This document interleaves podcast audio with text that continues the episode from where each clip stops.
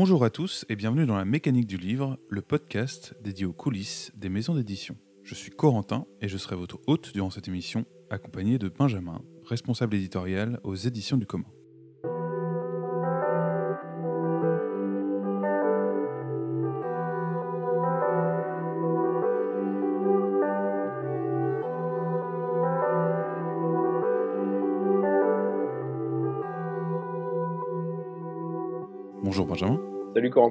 Commencer, euh, je voudrais préciser que cet épisode aura peut-être une qualité sonore un peu euh, inférieure à ce qu'on a essayé de vous proposer euh, au cours de cette première saison. En raison du confinement, on l'a enregistré dans des, dans des conditions un peu différentes. Du coup, pour ce dernier épisode, on a choisi de s'intéresser à une pratique éditoriale qui fournit chaque année de très nombreux ouvrages au marché du livre français, la traduction. On va donc s'efforcer de vous montrer quels sont les enjeux légaux, économiques et créatifs de la traduction, mais aussi comment, en tant que maison d'édition, on peut tâcher de porter ses ouvrages au-delà des frontières de son pays. Pour commencer, Benjamin, peut-être qu'on peut voir comment on en vient à vouloir traduire un texte en tant qu'éditeur.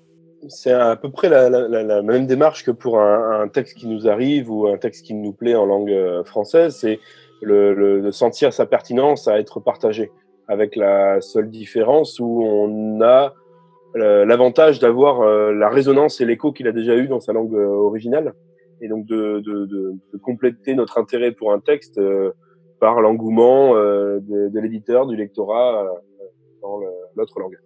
Du coup, il y a, enfin, j'imagine qu'il y a toute une démarche de recherche dans certaines maisons d'édition je sais qu'il y a même un système de veille qui est mis en place avec les éditeurs qui cherchent chacun de leur côté dans différentes aires culturelles. Euh, à la Talente, ça fonctionne comme ça. Est-ce que c'est le cas pour nous? Nous, non, euh, parce qu'on on, en fait très peu et, euh, on n'avait pas focalisé notre énergie jusque-là à cet endroit-là. Mais effectivement, il y, il y a des veilles, il y a des marchés pour ça. Les, les gros salons du livre comme Francfort et tout ça sont des, sont des salons d'échange de, de, de de droit, de sessions de droit, etc.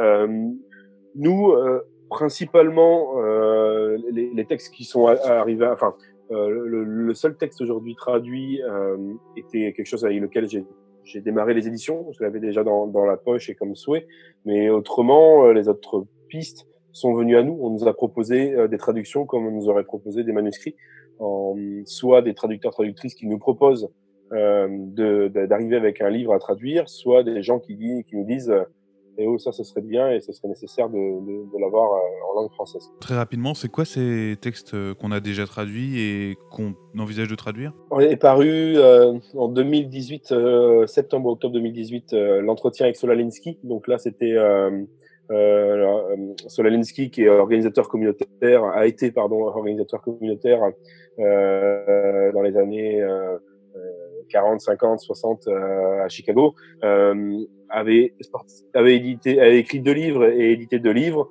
Les deux ont été traduits dans des périodes différentes en France.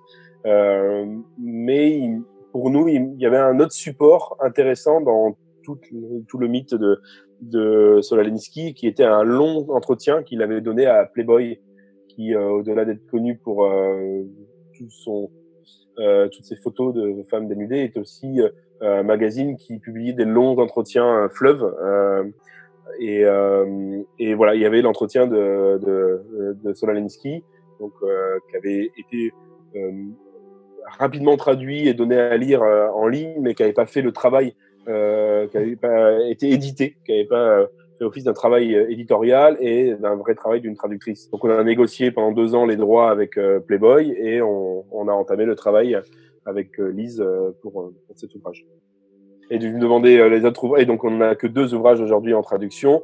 Euh, et le deuxième est à paraître en janvier prochain. Son titre original est Joyful Militancy. Et, euh, et ce ci c'est Juliette, Juliette Rousseau qui, qui le traduit. On est en plein euh, travail de traduction, aller-retour, et, échange, réécriture. C'est ce qui a motivé d'ailleurs le, tournage de cet épisode, c'est qu'on a des choses à raconter dessus. Autrement, c'est vrai que ça aurait été le fait qu'il y ait cette traduction en, action en ce moment euh, fait qu'il y a plein de choses à, raconter de notre côté. Une fois que le texte est choisi, avant de passer à la traduction, comment est-ce que ça se négocie, la publication de celui-là? C'est quoi les, impératifs, euh, on va dire, légaux, mais aussi économiques euh, d'une traduction en France? Tout d'abord convenir d'une session de droit avec l'éditeur original, s'entendre sur un montant vis-à-vis de conditions de, de, de, cession de droit, un territoire, une langue, une durée, etc. Et, et nous, en, face, on, on paye un, montant, enfin voilà, un, montant de, de, rémunération de droit.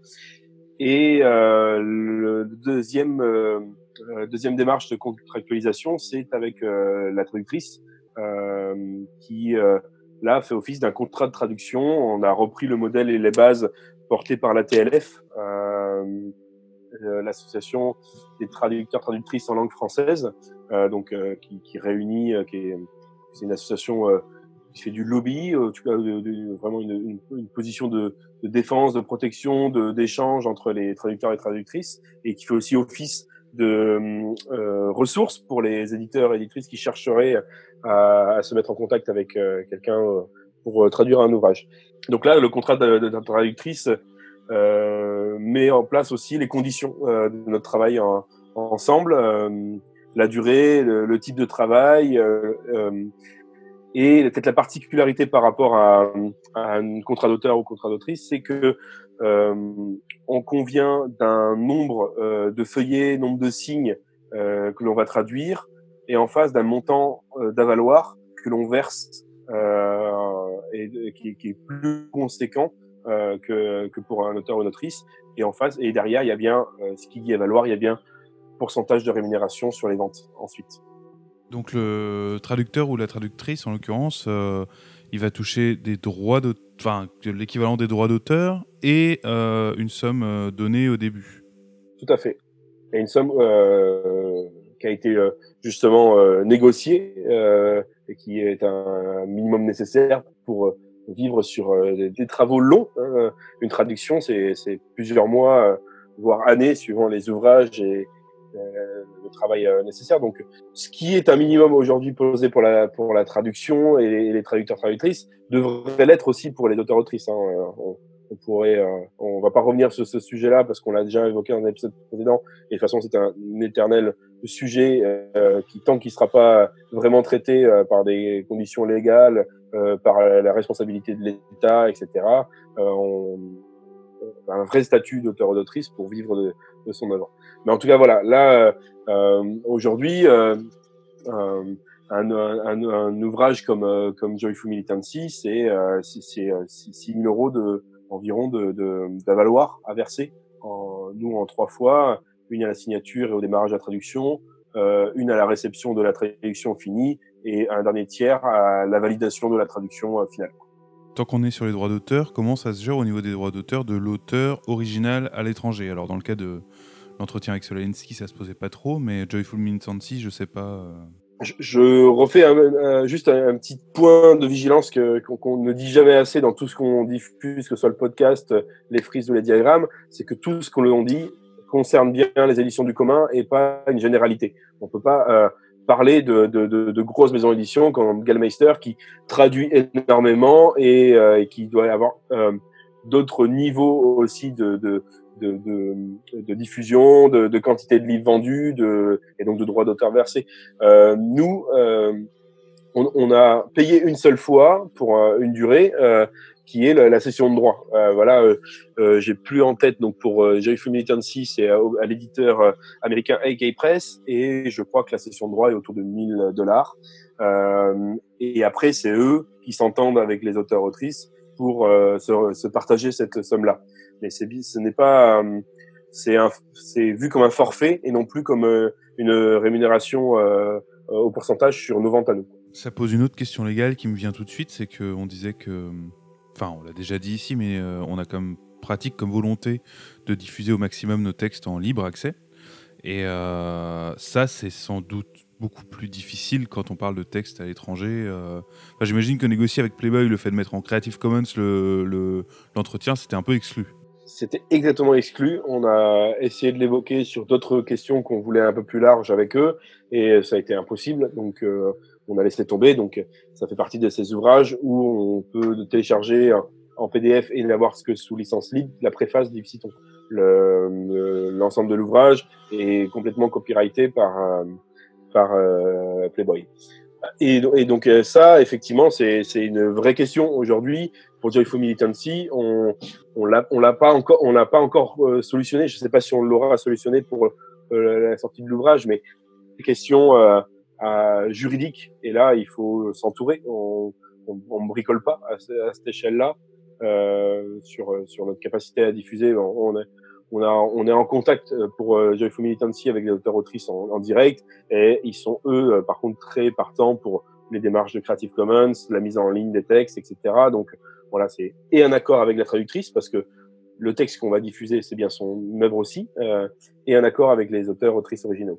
Puisqu'on en est à parler de Juliette, euh, c'est la personne, comme euh, c'est la traduction qu'on a dans nos fourneaux actuellement, c'est la personne qu'on a choisi d'aller interviewer pour euh, l'occasion et voir un peu quel travail de traduction elle pouvait effectuer.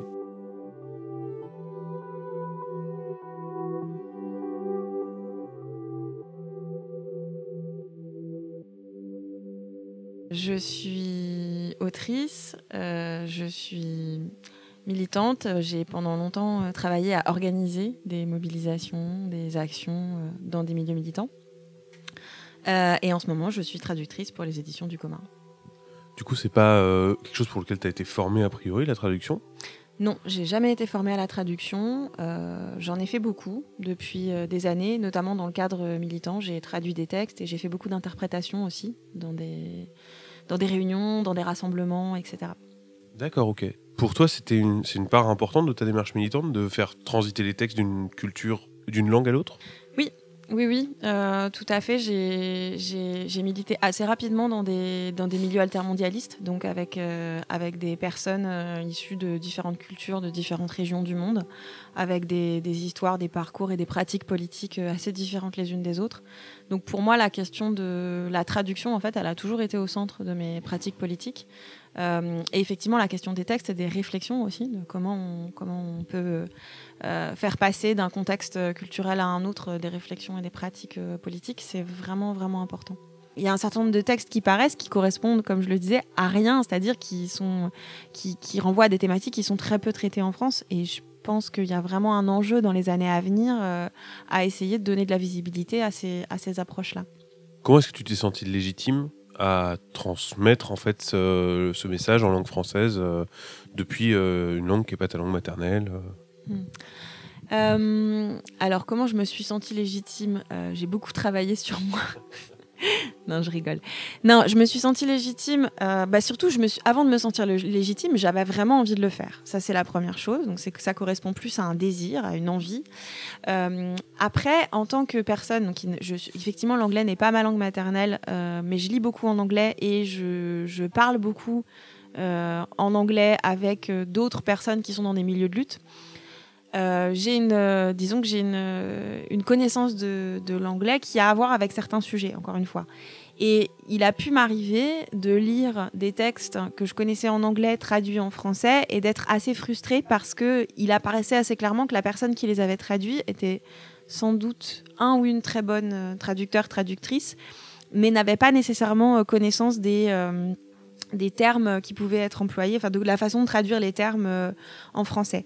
Un exemple, par, un, très bon exemple euh, que j'ai lu ces derniers temps, c'est en, anglais, on va utiliser le terme people of color et en français, on va traduire, euh, si on est par exemple un traducteur qui ne maîtrise pas les, les, sémantiques militantes, on va dire, on va traduire personne de couleur. Or, on n'utilise pas personne de couleur en France, on dit plutôt personne non blanche, voire personne racisée selon les milieux politiques il y a plein de subtilités qui ont à voir avec euh, une intelligence, on va dire, euh, de milieu ou de, pratique, encore une fois, de domaine. Et si on ne les maîtrise pas, on risque euh, de traduire dans, une langue qui n'est pas forcément la plus appropriée ou qui peut soulever des questions politiques, alors même qu'on n'a pas cherché à les soulever. Du coup, on dit souvent que c'est pas forcément bienvenu ou c'est pas très pratiqué de traduire vers autre chose que sa langue maternelle mais pour toi, c'est aussi euh, préférable de traduire dans, un, dans des domaines auxquels on est habitué, euh, de préférence. Quoi. Ah, très clairement. Très clairement, je pense que c'est vraiment, euh, c'est vraiment important, y compris pour pouvoir assumer de prendre des libertés avec le texte, parce qu'on pense qu'à un moment donné, la traduction justifie euh, de s'éloigner, oui, de, prendre une certaine distance pour pouvoir coller à une idée qui va mieux fonctionner dans un contexte français. Et je pense que là, il y a tout un tas de. C'est pas du tout. Euh, comment dire Ça n'est pas littéral, évidemment, et euh, ça doit se faire en fonction d'une connaissance qu'on va avoir de, du lectorat, notamment, et des questions comme elles se formulent en France. Et c'est toute la difficulté, c'est qu'on va traduire des questionnements qui n'existent pas, mais que l'enjeu, c'est quand même de leur donner un écho dans un contexte francophone, ou en tout cas français. Euh, et du coup, il y a vraiment un enjeu à faire que, euh, que la traduction, elle permette euh, ce processus-là. Et à quel moment tu fixes la limite entre les libertés que tu prends et, et le texte, en fait mais je dirais que la limite, elle est dans, la limite, elle est dans l'idée que tu cherches à traduire. C'est-à-dire, la limite, elle est à partir du moment où tu ne traduis plus ce que le texte a cherché à dire. Mais la traduction, elle va pour pouvoir. je sais pas. Un exemple très concret, ça va être par exemple l'anglais, a fortiori l'anglais tel qu'il est pratique, tel qu'il est parlé aux États-Unis ou au Canada, dont sont euh, issus euh, l'autrice et l'auteur de Joyful Militancy, est un anglais très, une langue très euh, qui permet une grande virtuosité.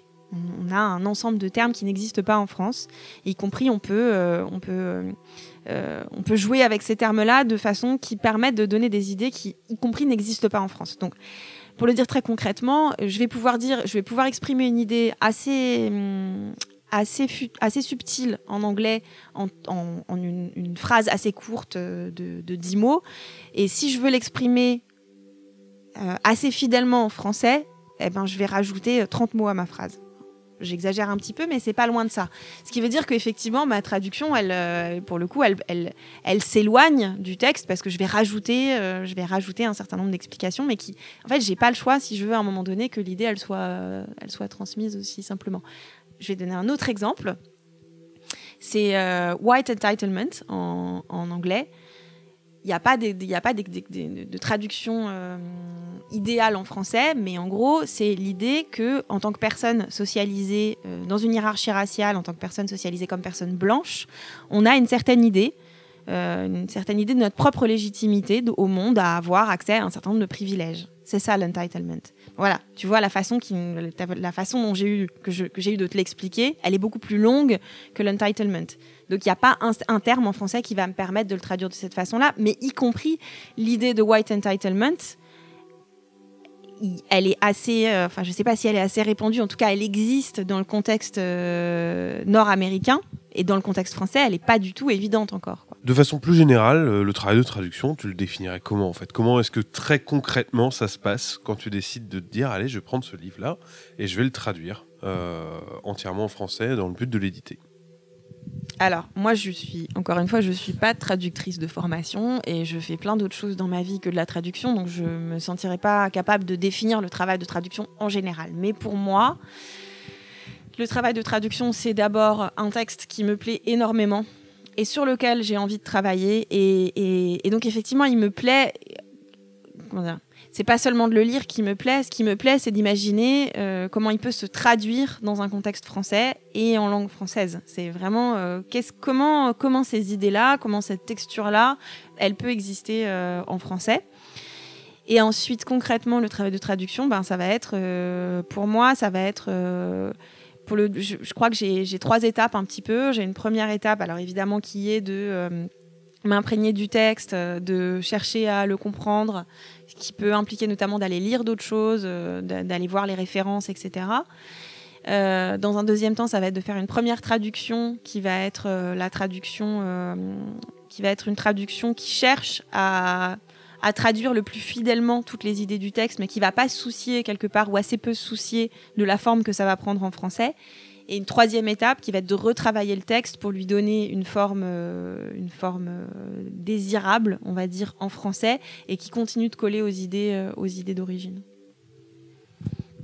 Et tu rencontres des difficultés particulières dans cette tâche-là? Je pense notamment à la traduction du titre qui est encore en cours, si j'ai bien compris? Mm-hmm. Oui, bien sûr. Euh, oui, les, difficultés, c'est notamment le fait que, bah, donc là précisément dans cette histoire-là, dans le titre, il y a le terme de militantisme qui n'a pas exactement la même, euh, qui ne se définit pas exactement de la même façon en anglais et en français. En tout cas, il a, c'est un mot qui n'a pas la même histoire dans les deux contextes. et donc on est un petit peu bloqué parce que, parce que dans le contexte français, ça donne pas hyper envie d'utiliser le terme militantisme. Et en même temps, pour le moment, on lui a pas trouvé de substitut. Les difficultés, ça va globalement être ce genre de choses. C'est-à-dire, à un moment donné, tu vas avoir des termes qui sont euh, soit qui ne correspondent pas exactement à la même chose, soit, comme je te le disais un petit peu plus tôt, des termes qui n'existent pas en fait. Et c'est pas seulement que le mot en lui-même n'existe pas, c'est que l'idée à laquelle il renvoie, ben, elle est, encore à, elle est encore à faire exister, elle est encore à disséminer, on va dire, dans le, dans le contexte français. Et c'est vrai que pour s'éloigner un peu du, du travail de traduction euh, sur Joyful Militancy. Euh, c'est un phénomène qu'on peut retrouver euh, peut-être assez récent finalement, du fait que les milieux militants, notamment chez des générations plus jeunes, anglophones et francophones, enfin anglophones, filtrent vraiment vers, le francophone. Oui, oui, mais ça reste quand même... Alors il y a plusieurs choses là-dedans. D'une, ça reste minoritaire au sens du nombre de personnes qui ont la capacité ou la possibilité de faire ça. Euh, après, c'est pas minoritaire du point de vue du pouvoir, parce que je pense que effectivement, euh, on a quand même une espèce de, partie, en tout cas, je pense d'une, on pourrait dire d'une espèce d'élite euh, pensante qui peut, qui peut lire en anglais et qui peut y compris utiliser tout un tas d'anglicismes en s'exprimant, ce qui, je pense, ce qui, pour moi est un problème. mais on a, on a un autre problème là-dedans vraiment très fort qui est que l'anglais est une, autre langue impériale comme le français euh, euh, et qu'on a vraiment pour le coup une, absence totale d'accès à des textes dans des langues euh, non coloniales, des langues colonisées, mais dans lesquelles on a un vivier de pensée, de pratiques qui mériterait vraiment d'être connu. Donc là, c'est encore un autre aspect du problème. Le problème étant, enfin, le problème étant que la traduction c'est une question matérielle parce que c'est des compétences, c'est des compétences qui doivent être rémunérées et que donc effectivement traduire des textes ça a un coût et donc ça n'est pas si facile de traduire euh, tout un ensemble de textes. Ça n'est pas qu'une question matérielle. Je pense qu'il y a aussi clairement un biais colonial qui fait qu'on s'intéresse essentiellement à des textes qui sont produits dans d'autres pays du Nord, dans des langues qui sont d'autres langues euh, coloniales et qu'effectivement on va assez peu voir ce qui se passe euh, par ailleurs. Moi, je suis euh, très intéressée par les questions féministes et je suis assez euh, je suis assez attristée du fait que euh, en France on a une, extrêmement faible connaissance des pensées féministes euh, qui se développent un peu partout dans le monde et, y compris assez peu de curiosité. Et donc on, sur, des sujets assez spécifiques on a une pensée qui est pauvre en fait qui est vraiment très pauvre alors même qu'à d'autres endroits du monde sur ces mêmes sujets il y a des théoriciennes il y a des militantes qui développent des choses extrêmement intéressantes. Je pense que c'est vraiment dommageable et finalement c'est surtout dommageable pour nous disons que sur des littératures euh, spécifiques, euh, il y a aussi la, possibilité de. Je pense qu'il renvoie à un enjeu politique en France, qui est aussi de faire en sorte qu'elles soient portées en France par des personnes qu'elles concernent plus directement et qui donc vont pouvoir traduire un, regard, une perspective euh, de beaucoup plus subtile et beaucoup plus. qui va appréhender beaucoup mieux les choses, quoi. Mais je pense que voilà, ça renvoie un petit peu à ce qu'on disait tout à l'heure aussi sur euh, la capacité à traduire un texte. Est-ce que c'est juste une compétence qu'on acquiert à l'école ou est-ce qu'à un moment donné, on va avoir aussi des terrains euh, de prédilection qui vont faire euh, qu'on va le faire différemment?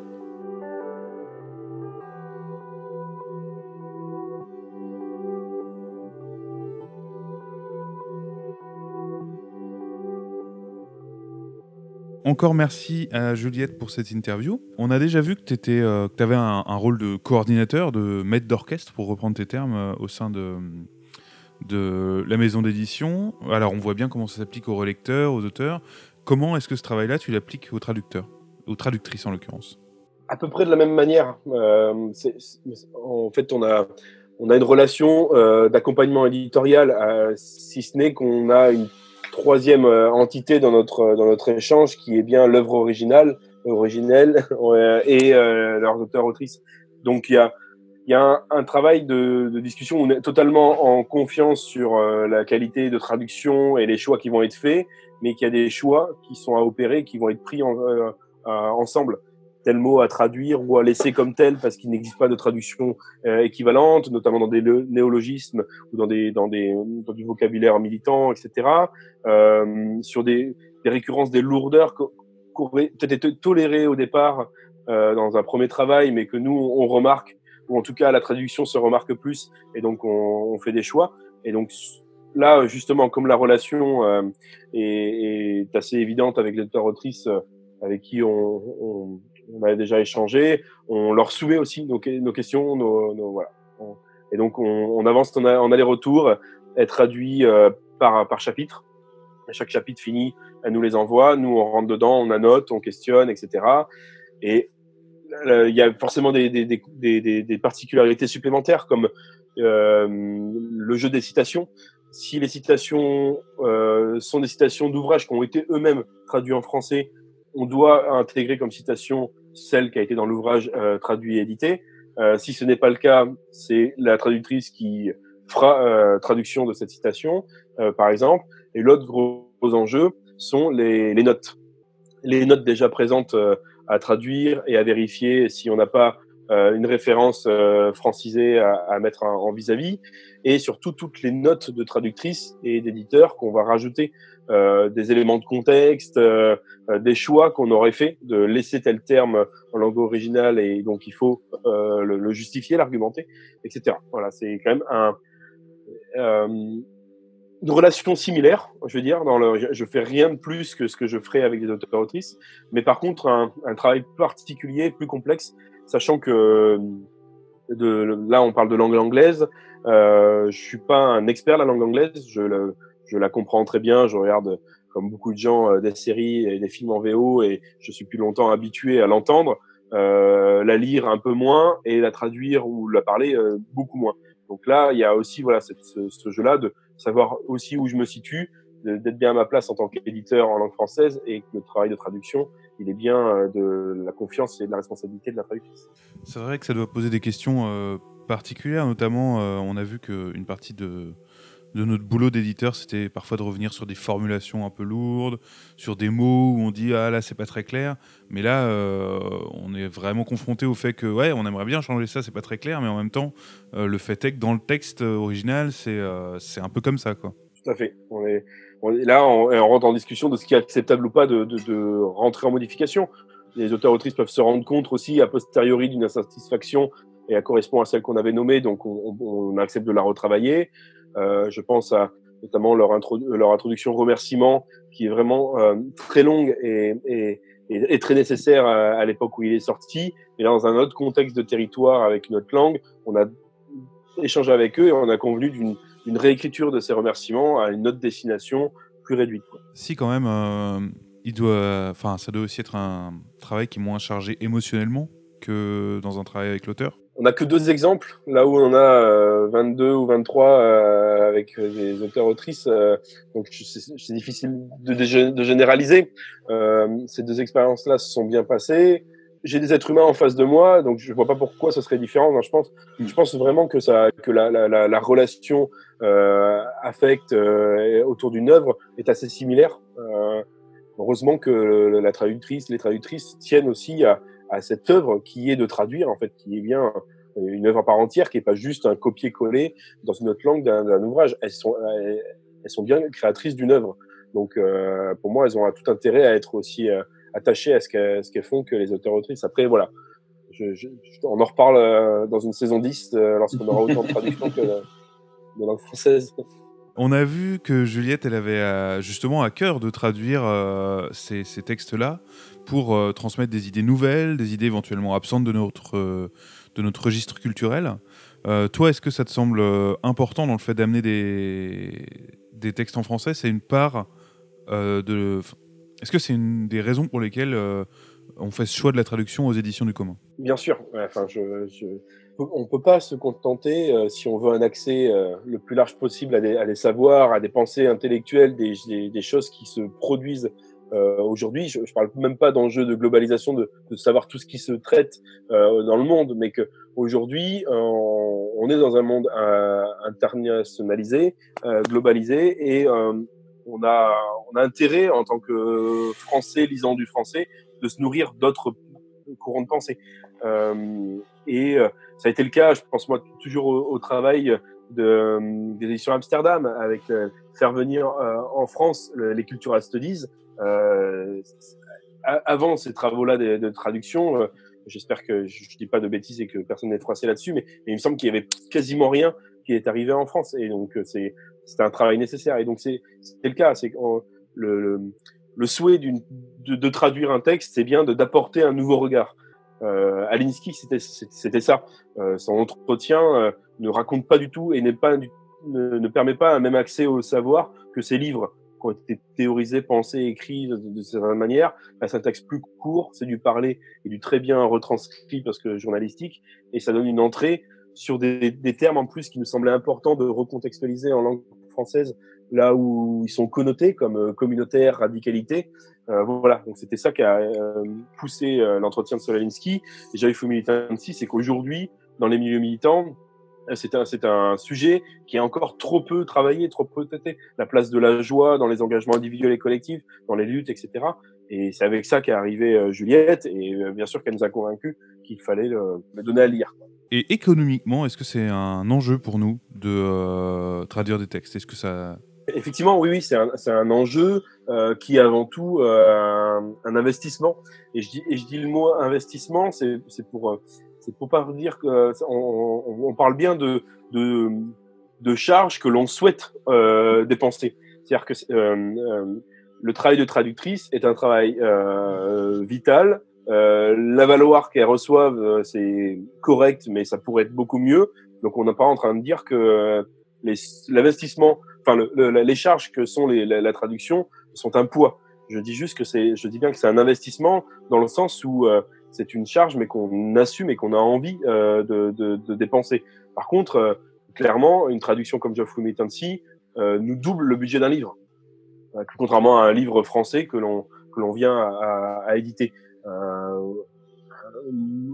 une fourchette comme ça, un livre aujourd'hui nous coûte euh, autour de 6, 000 euros à peu près euh, en moyenne. Ça dépend de la taille des livres, etc. C'est pour donner un ordre d'idée.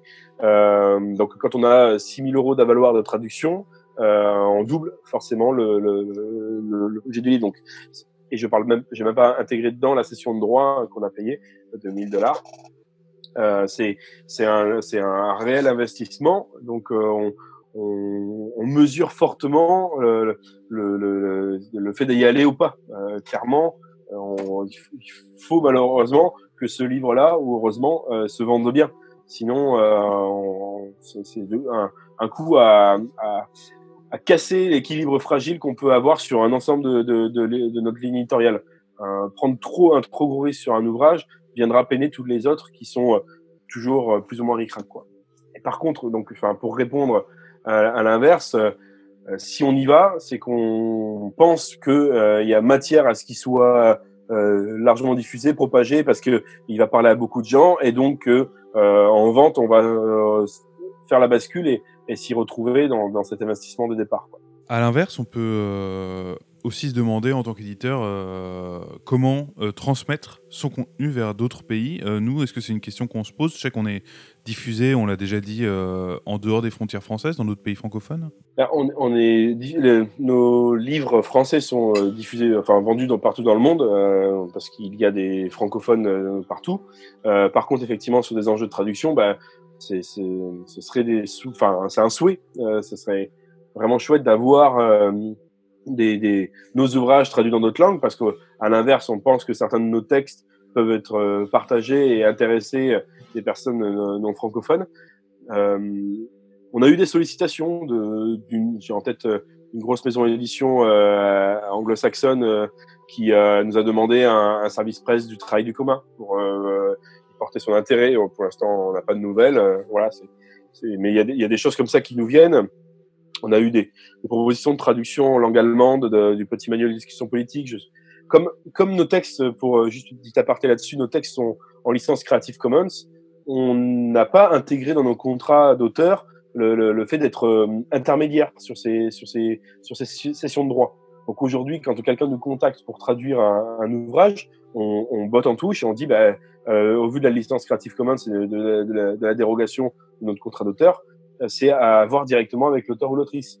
Donc nous, bien sûr qu'on sera tenu au courant par les auteurs-autrices qui nous ont informés si vraiment ça aboutit, mais on est beaucoup moins euh, en première ligne de, l'avancée de certains travaux. Et quand bien même on serait tenu au courant, euh, on est sur euh, quelque chose qui est de l'ordre du, cordial et de la communication, parce qu'en fait, on touchera rien sur ces traductions-là. On n'est pas, nous, hein, notre domaine économique, il touche vraiment l'objet livre qu'on a imprimé en français, éventuellement qu'on vendra peut-être sous une autre forme, mais, euh, mais rien d'autre. S'il est fait un film euh, de, ou euh, une, version radiophonique d'un de nos ouvrages, on ne touchera rien là-dessus. Je sais que ça, ça fait hérisser les poils de, de pas mal de collègues parce que ça fait partie du modèle économique que de vivre aussi des droits dérivés. Mais en fait, c'est, enfin, je pense que nous, on n'en a pas fait un, enjeu. Euh, ce qu'on a fait un enjeu, c'est des répercussions qu'un ouvrage traduit amènera à parler plus de, son, de, son euh, ouvrage original et qu'en fait, euh, euh, si on, on- enfin, on est déjà en train de parler de manière générale qu'on rémunère pas assez les auteurs-autrices. Euh, si tant, s'il est traduit, tant mieux. Ben, ça leur fait de nouveau un nouveau contrat à négocier, de nouveaux droits sur un ouvrage qui a déjà été écrit pour eux. Donc c'est là où il commence à être un plus, plus intéressant parce que ça vient en bonus. De, donc euh, c'est, je, je, vois bien euh, comment on peut l'envisager comme un manque à gagner. En tout cas, nous, euh, on n'a pas fait ce pari-là. Pour élaborer un peu sur les relations internationales du livre, mais aussi découvrir, parce que ça nous semblait important, le fonctionnement de l'économie du livre dans d'autres endroits. On a été rencontrer Michel Vézina, qui euh, est auteur aux éditions du commun, mais surtout, parce que c'est quand même son activité principale, éditeur et libraire itinérant entre le Québec et la France.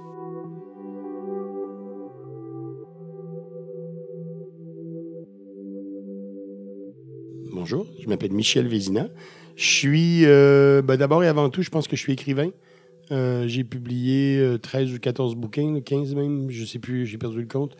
Euh, comme auteur, des romans, des livres de carnet, un peu de poésie récemment. Euh, j'ai aussi été longtemps euh, chroniqueur littéraire à Montréal, euh, à la fois sur, euh, dans des médias écrits et aussi à Radio-Canada, la, chaîne de Radio nationale. que J'ai été 12 ans chroniqueur littéraire là-bas sur un paquet d'émissions, euh, surtout en remplacement ou comme chroniqueur spécial. Et j'ai aussi été, je suis aussi éditeur, j'allais dire j'ai aussi été, euh, je suis éditeur, j'ai monté deux maisons d'édition au Québec, une qui s'appelle, euh, qui s'appelait Coup de tête et qui était spécialisée dans le roman noir contemporain. Et une autre qui s'appelle Tête Première, qui elle était, il n'y avait pas vraiment de spécialité, c'est une maison d'édition de littérature contemporaine. J'ai aussi travaillé comme éditeur sur des projets spécifiques pour une maison qui s'appelle Les 400 coups. Surtout des projets en histoire du théâtre, euh, des projets de beaux livres sur des expériences euh, théâtrales ou en danse ou en cirque. Euh, maintenant, je suis toujours un peu ça. Je suis maintenant en Bretagne. On développe avec ma collègue Pauline Gonzalo, on développe une maison d'édition qui s'appelle les Éditions du Buvard. Et on, euh, et on écrit aussi dans, dans, ces dans cette maison-là, on écrit des. euh, on participe au collectif qu'on lance dans cette maison-là. Et on a aussi notre projet en duo qui s'appelle WIDA, euh, où on crée des spectacles littéraires et on publie les livres, euh, les textes en fait de ces spectacles-là, on les publie chez nous aux éditions du Buvard. En gros, c'est pas mal ça. C'est déjà pas mal, ouais. on- on- Du coup, on peut dire que tu as une certaine expérience variée du milieu du livre. Oui, hein. le seul métier en fait que j'ai pas fait dans, dans le milieu du livre, c'est diffuseur ou représentant. Euh, j'ai été libraire, je suis toujours, on a toujours une librairie ambulante qui circule de moins en moins, mais qui circule encore. Et au Québec, j'ai eu une librairie ambulante aussi, une librairie en fixe. Euh, ouais, j'ai fait à peu près tous les métiers dans le monde du livre. Que ça, c'est, euh, ouais, indéniable. Euh, du coup, tu as une certaine expérience de ça. Euh, en dehors du cadre français, c'est ce qui nous intéressait aussi. Comment est-ce que tu définirais euh, les différences euh, de ces, du modèle québécois et du modèle français que tu as pu expérimenter? D'abord, il y a, il y a le, le modèle québécois s'est créé, de, il est tout récent. hein. Le modèle québécois, il date des années euh, 60, 70, 80, euh, où il s'est installé. Avant ça, au Québec, il y avait quelques maisons d'édition qui étaient en- souvent des maisons d'édition pratiques, euh, quelques libraires éditeurs qui faisaient paraître un peu de poésie, un peu de littérature aussi, mais il n'y avait pas vraiment de modèle qui était avant les années 70. Il y avait très, le modèle éditorial était très euh, était plutôt absent. Et c'est créé un modèle d'é- d'édition au Québec euh, qui s'est articulé autour de deux axes principaux. D'abord, parallèlement à la, à la période d'affirmation nationale au Québec, c'est-à-dire dans les années 60, dans ce qu'on a appelé la Révolution tranquille, sont apparus des jeunes auteurs à ce moment-là qui ont un peu forcé la création de nouvelles maisons d'édition locales. Pourquoi locales? La plupart des auteurs avant, des vrais auteurs, se faisaient publier en France. Euh, mais à un moment donné, il y a eu une vraie volonté dans ce mouvement d'affirmation nationale-là, en parallèle avec le mouvement euh, d'identité nationale où les Québécois se sont mis à d'abord à s'appeler Québécois, parce qu'avant ça, on était des Canadiens. Euh, le Québec a commencé à penser à faire son indépendance aussi, même s'il y avait eu des mouvements avant, mais euh, parallèlement, il y a eu vraiment une volonté d'accaparation de la langue, de, distinguer euh, vraiment la langue québécoise de la langue usuelle française, même si en, en disant ça, je sais que je dis une grosse connerie parce qu'il y a plusieurs français usuels en France. Mais la manière d'écrire au Québec jusque-là était très normative. On écrivait comme on écrit en France, toi, avec la même. Euh, il n'y avait aucune reproduction de l'oralité qui était tentée. Donc, dans les années 60, il y a certains auteurs qui sont arrivés qui, au moins dans les dialogues, se sont mis à tenter d'exprimer de, de, les spécificités langagières de la langue québécoise. Or, ces livres-là étaient... C'était impossible d'imaginer qu'on puisse les publier en France. Ça n'intéressait pas les Français, ni les maisons, surtout les maisons d'édition. Donc, il s'est créé à ce moment-là des maisons d'édition qui se sont soit organisées autour de ce principe-là, soit organisées en réaction contre ce principe-là, en disant que si on se met à écrire en québécois, on va se créoliser, et euh, on va se couper complètement du reste de la francophonie, puis on va faire des choses que pour nous. Donc, on va monter des maisons d'édition aussi qui vont, qui vont publier des livres qui vont être écrits en français normatif. Et ça, ça a, ça a fait en sorte que le monde de l'édition s'est créé, donc à partir de la fin des années 60, autour de cet axiome-là. En parallèle du monde de l'édition, évidemment, c'est créé un modèle, je dis évidemment parce qu'on on y reviendra peut-être, mais c'est créé un modèle de distribution et de diffusion du livre au Québec.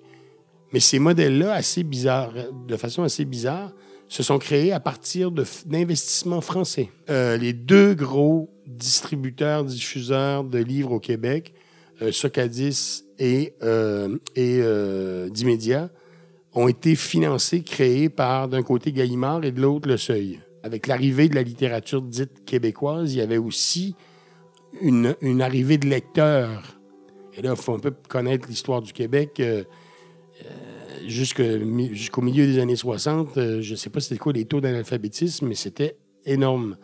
Il n'y avait pas d'école publique au Québec avant 1968. c'était les, les couvents de sœurs, des frères qui enseignaient. et donc, les gens qui lisaient étaient très, très peu nombreux jusqu'effectivement la fin des années 60, début des années 70. Et tout d'un coup, ben, ça, il s'est créé une structure éditoriale pour nourrir et alimenter euh, ces lecteurs-là. Et puis tout ça se passe en même temps. La, création du réseau des universités du Québec au, euh, Québec, c'est en 1968. Bon, il y, y, a eu énormément d'échanges entre la France et le Québec avant les années 60, mais le développement, disons, euh, j'allais dire, de grand public, d'accès à un certain grand public de la culture, de la littérature, de la musique, c'est arrivé euh, sur dix ans dans les années 60-70, mais à une vitesse époustouflante, effectivement. Donc le modèle a été créé, peut-être pas en copie conforme, mais certainement, en tout cas, en s'inspirant du modèle français.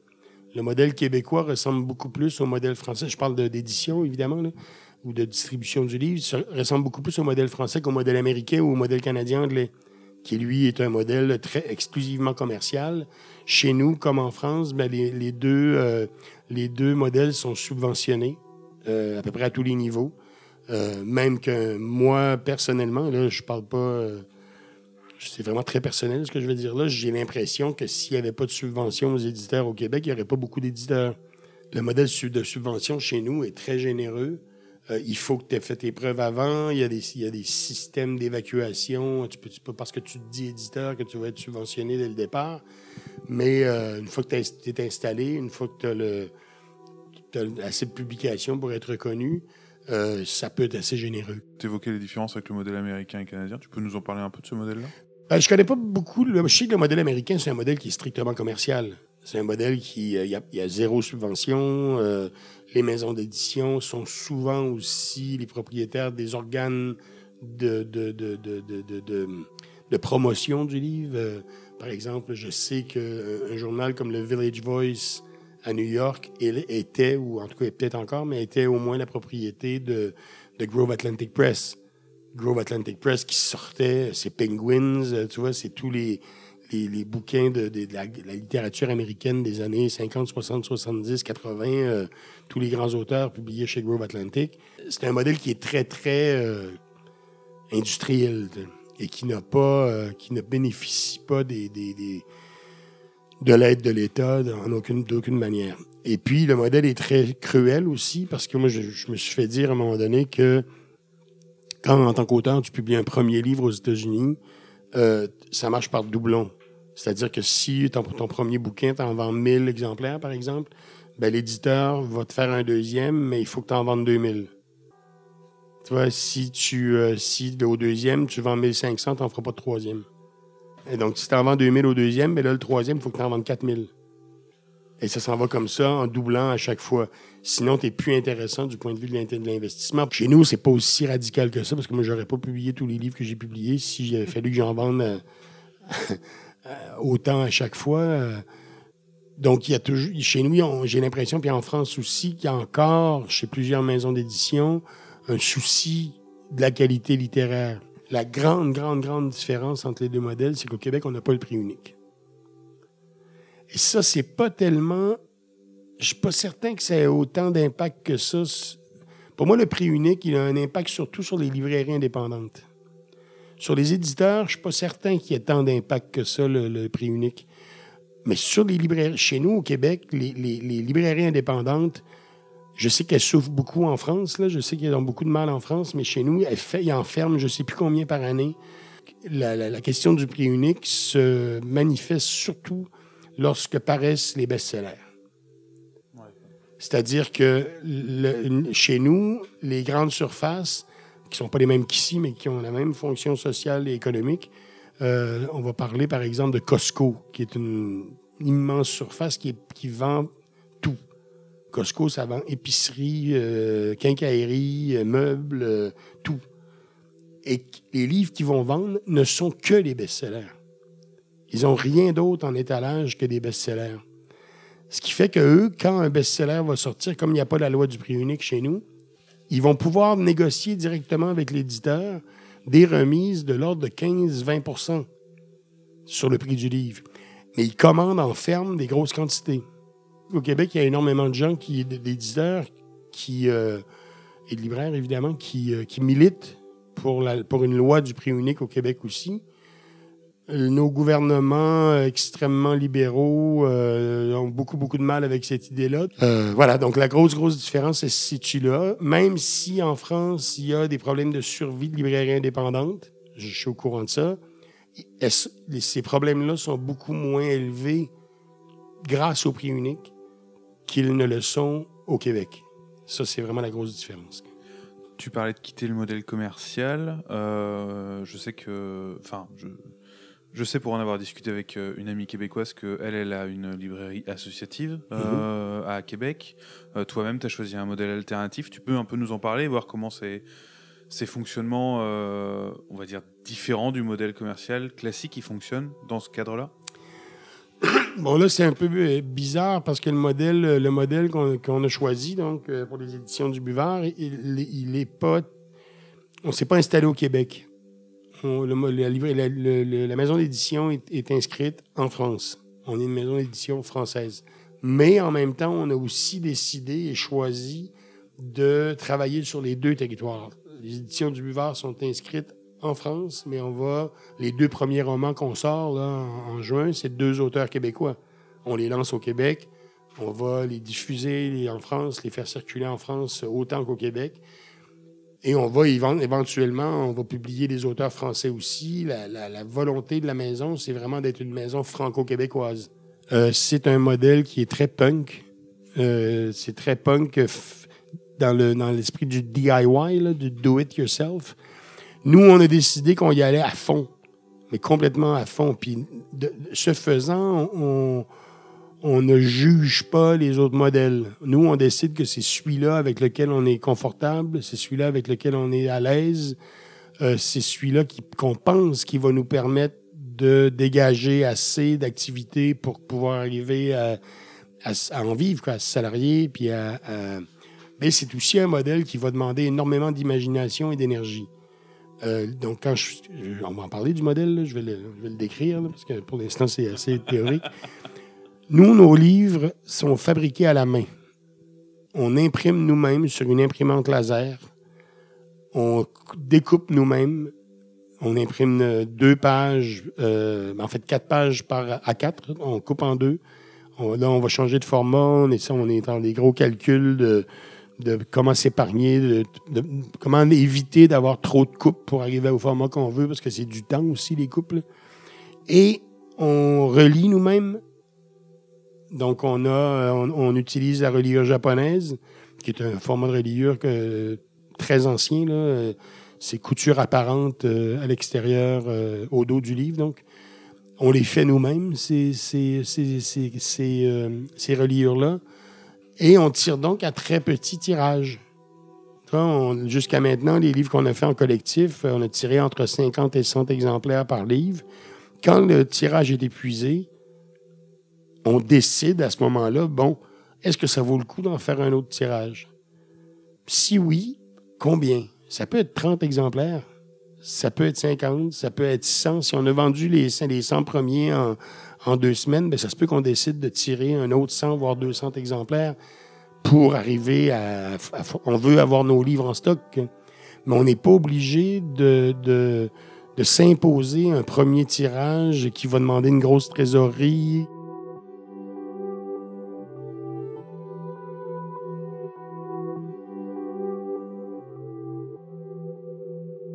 Merci beaucoup à Michel euh, euh, et, Pauline, d'ailleurs, sa, partenaire euh, dans WIDA, pour nous avoir accueillis pour cette interview. Quand on parle de coopération internationale, je pense au, à un salon dont on a, nous, entendu parler cette année, qui s'appelle Littéral à Barcelone. Oui, tout à fait. Je suis content de, que tu aies prononcé le nom et que j'ai pas à le faire. Euh, malheureusement, bah, on a appris euh, aujourd'hui, le jour d'enregistrement du, du, podcast, que comme euh, énormément d'événements publics, il est bien sûr annulé. donc maintenant, ça repousse au 20 et 21 mai 2021. c'est en fait, on a loupé la session de l'année dernière. voilà, qui est, en fait, c'est un, un, salon du livre qui, en plus, à côté, a des rencontres professionnelles et qui essaie de mettre en contact euh, des éditeurs, éditrices du monde entier euh, sur euh, trois jours pour justement se rencontrer avec une ligne justement un peu euh, de, maison d'édition euh, de gauche, engagée, militante, comme on, l'appelle comme on veut. Et, euh, et, donc on devait y aller cette année, et on espère y aller l'année prochaine. Mais voilà, ce type de rencontre en présentiel permet à un moment d'avoir des gens qui nous présentent le livre euh, au lieu qu'on entende parler ou qu'on les pioche en ligne. Cette euh, coopération euh, internationale-là, elle peut vraiment prendre des formes autres que euh, la traduction. Je prends un moment pour parler de la coédition parce que je trouve que c'est une pratique vraiment fascinante que j'ai appris cette année.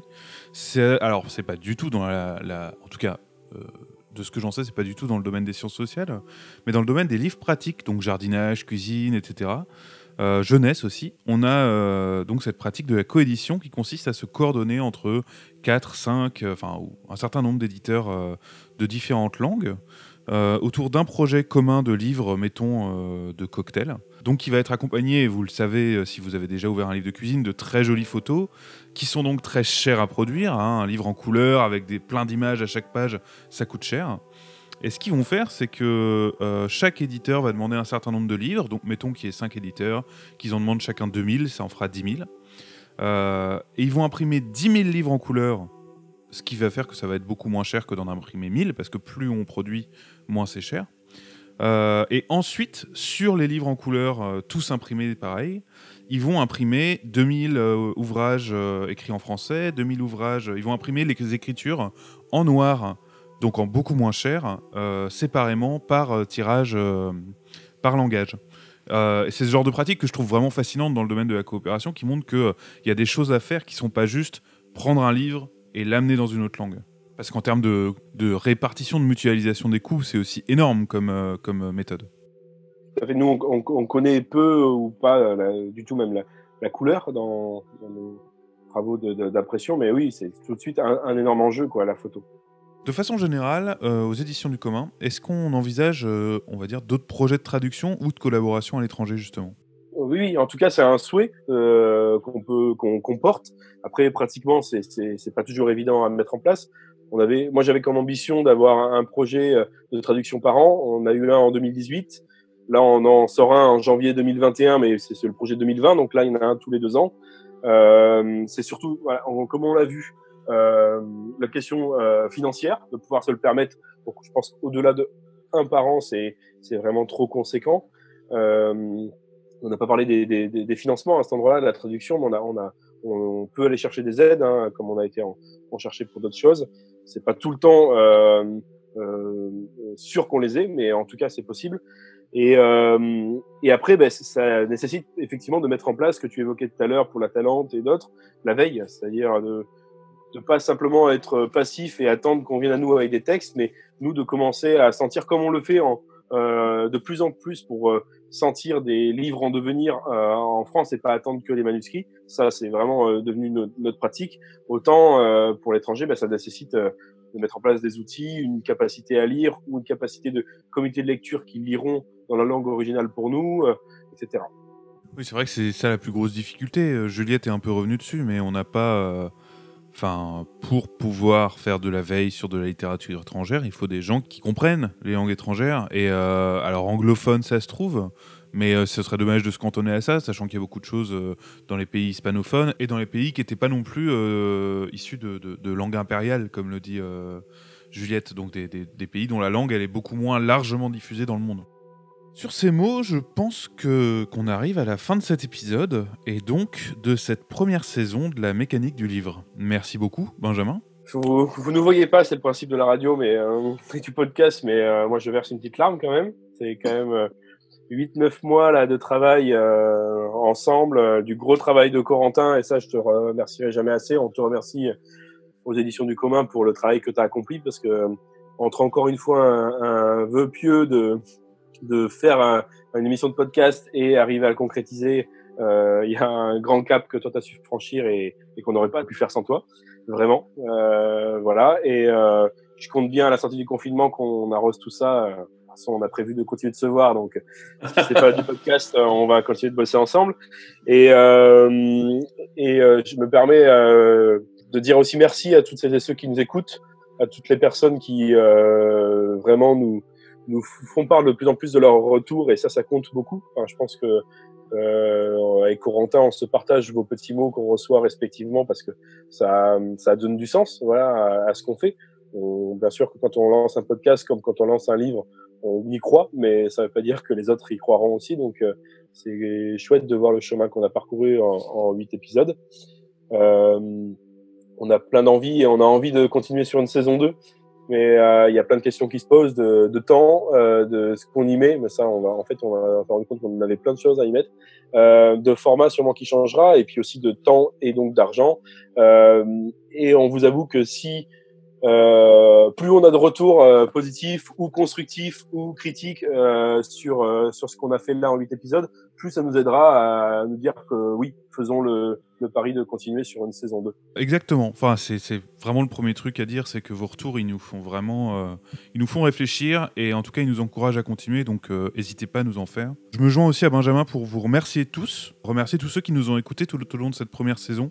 C'était vraiment un plaisir de la réaliser, un plaisir d'essayer de la, de la rendre aussi intéressante que possible et passionnante pour vous. Et j'espère que ça s'est que ça s'est senti en l'écoutant. On voudrait remercier aussi Emilien euh, euh, qui se charge du montage et euh, qui a réalisé la petite musique que vous entendez en fond de chaque épisode. Donc merci beaucoup à Emilien et merci aussi à Chloé Hauser qui a donné un visage à cette émission. Je lui disais récemment entre nous, mais moi j'arrive plus à dissocier la mécanique du livre de sa patte, de, ses graphiques.